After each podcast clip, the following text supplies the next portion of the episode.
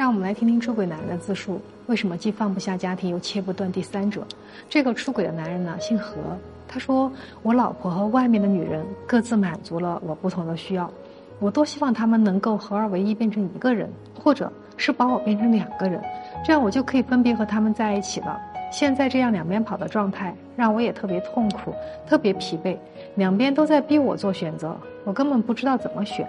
我问啊。”老婆和三姐分别满足了你什么需要呢？他就跟我说：“他说，虽然和老婆没有什么共同话题，每天就是孩子的事情、家务的事情聊几句。结婚这么多年，激情嘛肯定谈不上了。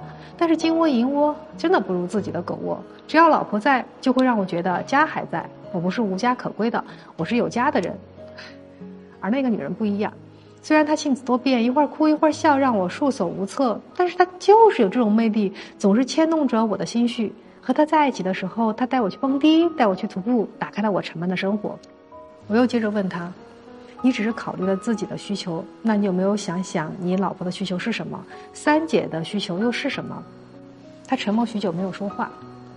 所以，一个自私的男人只考虑自己的感受，不在意老婆和其他女人的感受，时间久了，女人们肯定会反抗的。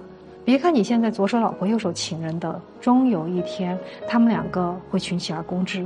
有些男人真的是迷之自信，他认为自己可以搞定两个女人。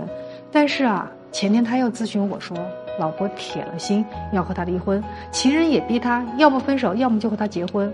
他说自己被这两个女人逼得苦不堪言。